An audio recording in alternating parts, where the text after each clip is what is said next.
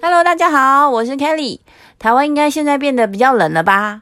我觉得冬天非常适合看书，就是那种比如说掉到书堆里面啊，就不管在家还是出门，就是抱着几本书那种感觉。然后我最近可能有那种文昌星君还是什么学习小天使在我附近，所以我学习力爆棚，就很喜欢看书。今天呢，我想要跟大家聊一本书，叫《从零到一》（From Zero to One）。二零一四年就出版了，在畅销榜上应该蛮久一段时间。我好像是二零一六年读的，然后那时候读完的时候非常热血，我还跟我那时候的同事啊，还有老板分享，算是我觉得个人很喜欢，然后也觉得书架上就应该要有的一本书。然后因为其实这本书，我觉得不只是想创业的人可以看，我觉得就是对于那种害怕改变、对生命没有热情或少一点点热情。缺少动力啊、迟疑啊、犹豫不决的人来说，我觉得是一个很可能是一个很不错的一个小提醒的一本书。那也许也可以带领大家到一个就是下一个有趣的地方，也可能就是带领啊、我们到人生的下一个转折的机会。就听完我的分享后呢，如果大家评估看看，是不是也可以到书店里面翻翻看，很可能也可以带给你不同的感受。如果你是第一次听到我 Podcast 的朋友，这个频道是我自己对生活健康、家庭主妇、熟女话题跟职场五四三的分享。如果是在 Podcast 另一端的你，也想要一起交流，或者是分享任何有趣好玩的话题，也可以留言给我。喜欢我 Podcast 的话，也希望你能在 Apple Podcast 给我五星评价，我会很感谢你的。好啦，那我们就开始吧。这本书的作者呢，也是新创科技里面无人不知、无人不晓的大咖，叫 Peter Thiel。他是 PayPal 的创办人，然后他是避险基金的经理人，他还是一个很喜欢哲学的一个创业家。就除了他自己创业，他还有担任很多新创公司的董事，像是 Facebook 啊、LinkedIn 啊，还有 Yelp，就是很多就是在戏谷有名的新创公司。那他现在也还是一个创办人基金，就是 Founders Fund 的合伙人。那自己也提。成立了一个叫做提尔奖学金的 Thiel PayPal Fellowship。那另外一个作者叫 Black Masters，是 Peter Thiel 在 Stanford University 教书的时候，他那时候在教新创事业的一个学生。那他也是一个创业家，然后是一个法律研究科技的新公司这样子。我那时候一开始翻开这本书的时候，我很快就看完。其中有一句话让我印象非常深刻，他说：“有什么是你跟其他人有不同想法，但你觉得很重要的事实？”我那时候听完，我就诶，真的耶！其实每一个人都是不同的个体，在现代教育的熏陶下，我觉得各国政府的教育制度就是在把每一个公民陶冶成相同思考角度，就很像洗脑那样子的方式啦。然后这个就是从国家角度啦，从呃呃让人民可以团结一致的一个。很好的方式，然而我觉得这个就是当每一个人都有相同的思考逻辑，随之而来就可能是国家的僵化，就是没有差异性啊，大家都没有创意，然后也可能少了一些可新的可能性。那呃，作者讲的这句话，我觉得是一种 hack 的态度，就是能够如何用不同的角度来观察这个问题，再进而用不同的方式来解决问题，不管是你知道的还是你。不知道的未知的问题，所以这句话就是说白了，就是对我来讲，我觉得就是我们要去找新的出路出来，这条路应该要能够为这个世界产生某一个程度的好处，或者是改变，或者是优化这个世界的运作跟状态。我觉得我自己的词汇也不够多，文藻也不够好，但看到这句话的感觉，就会觉得哇，作者你的表达能力超好的，就是言简意赅的把。就是他希望读者学习或者是了解到的重点呢，阐述得非常清楚。就除了他是一个很厉害的 storyteller，他还可以把就是想法转移到读者身上。不过一开始看完的时候，我脑袋还没有太多的想法，就是很喜欢里面很浅显易懂的一些经验，就是新创的经验，然后还有他的案例分享。所以就会把这本书当做一个就是创业者的一个秘籍，就是每一个创业者都要看的东西。然后再加上作者自己创业的经验，他可以很条理清楚的表达跟叙述。然后我觉得那个实际案例穿针引线，就可以把整个创业的历程遇到的问题、对市场的观察、他需要具备的能力、需要的重要的元素，我觉得都写得很清楚。所以就是每一个创业家需要的一个第一本的入门书。尽管我很喜欢这本书，不过我的脑袋瓜一向没有办法记忆太多东西。然后就因为这本书很喜欢，所以就心血来潮想要写读书心得，所以呢，又接着从从从头就是在断断续续的看第二次。在看第二次的时候呢，发现诶是一个不同的结果诶，就像有些人他会反复看同一部电影，听同一首歌，然后会有不一样的感触。所以那时候在看第二次的时候，才比较能够理解作者在第一章就提到的接下来的内容。不是一份简介或者是知识手册，而是一个思考练习。这个我觉得还蛮有趣的，因为那时候看就也不以为意的就看继续看下去，但重新看的时候就觉得，诶，另外一个重点出现，所以我就试着想象，就是诶，能够理解这个思考练习的重要性了，因为每一个。新创公司的老板每天睁开眼，面对自己的新创事业要做的事情，就是必须不断的质疑自己的构想，从而就要确定自己的方向，坚定自己的信念。每一天都不一样哦，因为都有不同的挑战，所以每一天都得从零开始去重新思考。所以很多的在新创公司工作的同事们都会觉得，诶，每天都不一样，都有新挑战。你可能比较创新的人会觉得，诶，这样很好。但有一些人很希望可以优化。比如说你的专案啊，你的功能，你的产品，就会觉得为什么你今天有不同的想法？我觉得这个思考练习还蛮重要的。然后 Peter Thiel 还说，新科技通常来自新的冒险事业、新的探索尝试，也就是新创事业。所以新科技、新创事业，他们通常会有关系。我自己在做新创。公司的工过程中，其实也会有很多的想法，但这个想法必须要在这个团队里面就是互相牵制，才不会就是偏掉嘛。那 Peter Thiel 又说，新创事业是说服一群人一起规划，建立一个不同的未来。新企业最重要的优势就在新的思维，新思维甚至比。聪明更重要，小规模才有思考的空间。所以在新创公司工作的过程中，一开始大家会觉得哇，好热血。但是在这个产业或者是这个企业在改开始改变的时候，我觉得又有不同的挑战。所以呢，这样就会回到我开头我就提到那句话：What important truth truth do uh very few people agree with you on？就是到底有哪些呃你自己觉得应该要跟别人不一样的一个思考。经济学理论有告诉我们，完全竞争是好的，但 Peter Thiel 他就认为说，那是因为理论模型看起来完美，实际实际上完全竞争只会让所有的人无利可图，陷入静态的停滞。所以那时候我在学经济学的时候，我也觉得很奇怪，就是完完呃完全竞争就会变成它的 equilibrium 就是零。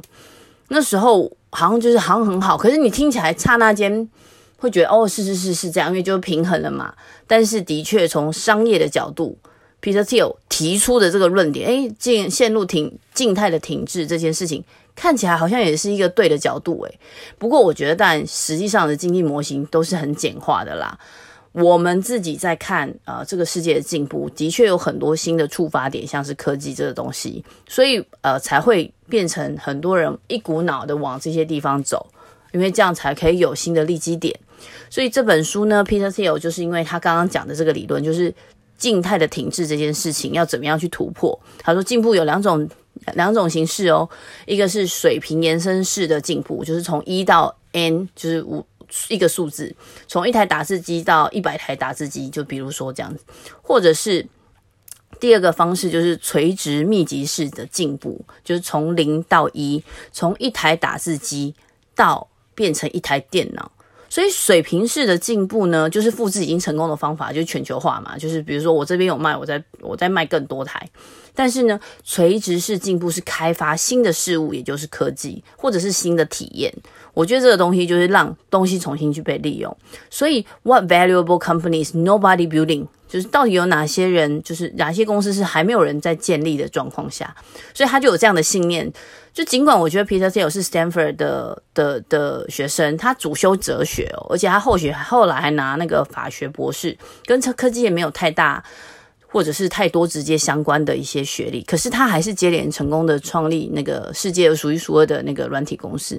我以前也修过哲学，觉得有趣。后来我才发现，就是你去学那个哲学的过程，就是去培养跟累积思考的能力。所以他就是说，这是一个思考的训练。我觉得这在很多工作上都会用得到。所以他刚刚讲的水平式延伸的进步，或者是垂直密集式的进步，他这样子的。呃，一个 summary，我觉得其实对于我，比如说像我自己念经，就觉得，哎，对啊，就是这个样子。那他怎么去突破这件事情？他也找到了一些方法。另一个，我觉得 Peter Thiel 的一个名言，他说：“基础不稳的新创公司没得救。”就是新创公司的基础就是一个人嘛，就是他的 founder。那选那个 co-founder 就会很像找另外一半嘛，技术能力跟才华要互补啊，也很重要。可是。就是 founders 他之间有多熟，合作的默契有多好，也很重要。所以呢，为什么有才华的人要加入你？就是 as a founder，为什么要参与你的公司？其实好答案的线索有两种。第一个就是你自己的使命，就是比如说我们会去参加新创，会讲，哎，你公司的那个 vision 是什么？你既有的团队是什么？所以新创公司它就有点像教派，就是所有的这些。同仁们，他专注于就是这个这个公司的 vision，还有他的呃 mission。那这个东西就是每一个工作的同伴们，你必须要很关系关系密切，因为你们在执行同一件事，就很像革命那种感觉。那 Peter Thiel 他跟就是他在这本书里面就有提出他在跟 PayPal 的创业的这些 founders 合作的案例为一个一个举例，他说。那时候 PayPal 卖给 eBay 之后呢，其实彼此这些伴呃伙伴们，就是各自会发展呃自己的新事业，各有一片天之后，都还是很好，就是关系很紧密。所以矽谷那时候有 PayPal 帮这种这种东西出现，所以我觉得就是在建立信仰这件事情，其实就是一个 leadership 的领导力。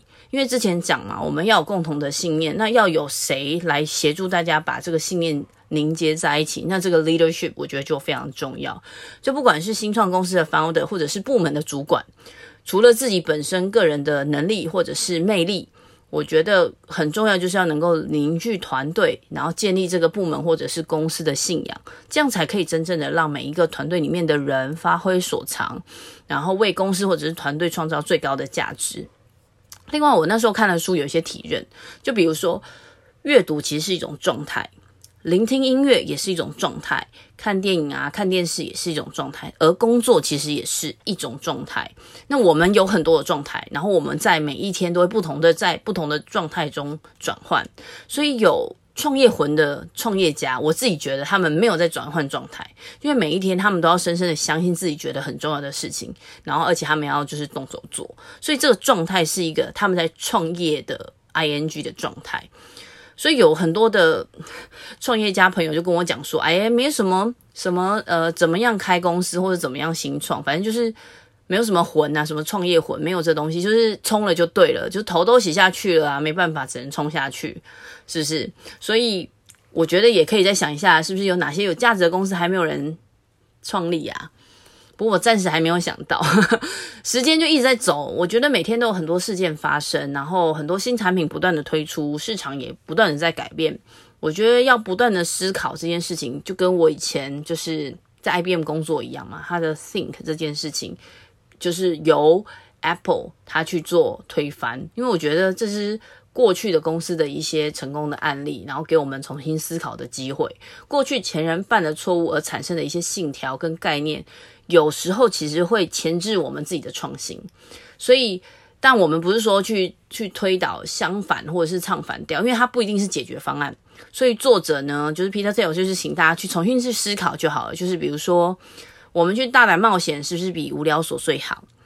如果你有坏的计划，是不是比没有计划来得好？那竞争市场就是完全竞争市场，是不是真的赚得到钱？其实赚不到的哦。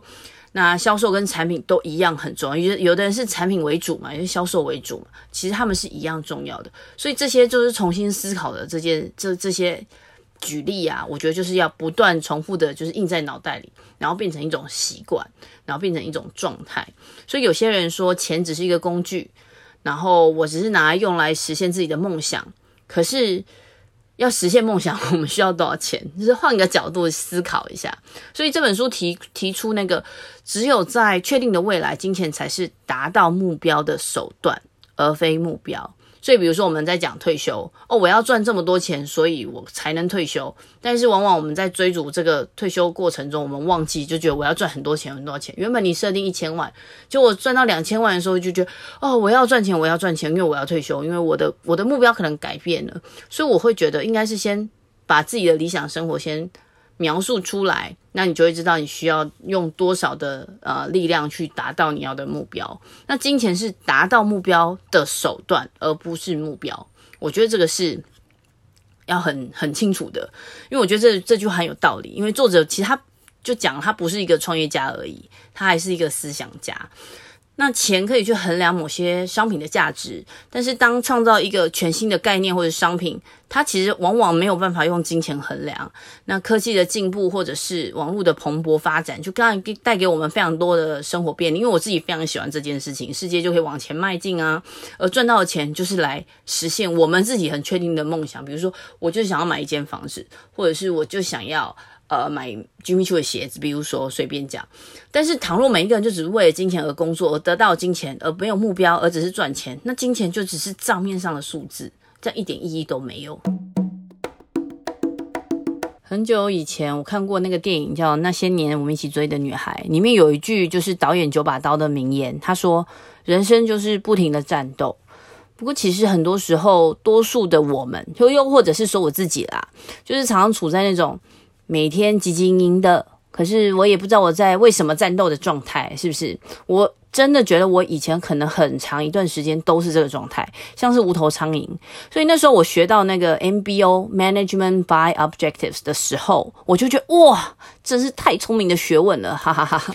好啦，转回来，就是不知道为何而战这件事情。举例来说，可能是因为细小的事情跟家人或者是心爱的人任性啊，耍脾气。又或者是为了争宠，就在公司啊争上位啊，跟同事或是主管勾心斗角，反正就是整个人不管什么时候不知道为什么总是要比较啦，要争个输赢啊，不管什么东西就是要争个高下。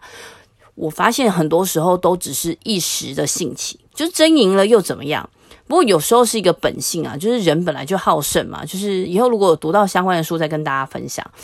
不过虽然就是 Peter Thiel 是哲学家，也不是什么理科背景，创业这件事可能也没有。对他来讲，他说创业这这件事情没有什么中庸之道，就是零跟一这件事情，就是没有赢就是输，没有成就是败。不过只不只是为了赢，就是我们在讲竞争，就是一种破坏的力量嘛。所以不是竞争赢了就代表有价值。我觉得为了竞争带来的破坏，就是必须要建立一个有创意的独占事业，这才是有意义的。我觉得这是两件事，就哦，我重来，或者是我唱反调，这件事情就有用吗？没有，就我们还是要想到什么叫做有意义的。所以我觉得在目前这个当下，因为我可能未来重读的时候感觉不一样。目前这个当下，我对这本书想要阐述的理念，我觉得是同意的，因为我觉得其实可能大部分的创业家也会认同，每一个创业家想要解决的问题后面带来的利益是什么？那为了为了这些利益。就是这些创业家跟团队会非常努力的去付出、投入，然后或者是转变，然后建立很强大的信念，才能在就是遭遇各种挫折下还可以继续前行的那种这种状态。我自己就讲了，我是个平平凡人，我没有什么强大的信念，甚至我常常会有那种害怕自己对于某种事物的坚持，我会感到无奈。那我也会希望自己不要对任何的人事物产生依恋，听起来是有点奇怪？就比如说好了，我会有那种害怕上瘾的感觉，就不管是对巧克力啦、咖啡呀、啊，某个习惯、某个人啊。不过这可能就是我的信念哦，哈哈哈，就是害怕或是不让自己上瘾这样子。好啦，我其实就是很推荐这本书《从零到一》，大家有空也可以去多多看看，就是其他人的书摘或者是心得，又或者是图书馆借来看看，或者是你真的觉得很值得，你就拿去买，你就去那个书店买。希望自己的姐妹有被共，也可以跟大家一起成长。透过这个频道里面的声音，在世界的另一端，以不同的话题来连接跟帮助在世界不同角落的你们哦。